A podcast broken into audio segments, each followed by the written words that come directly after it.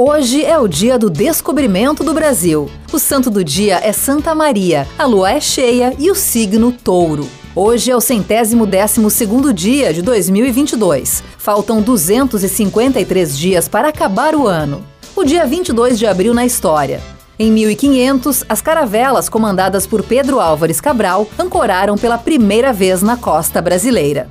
Em 1821, Dom Pedro é nomeado príncipe regente do Brasil. Em 1915, os alemães usam pela primeira vez gás venenoso como arma de guerra. Em 1965, uma bomba explode nas oficinas do jornal O Estado de São Paulo.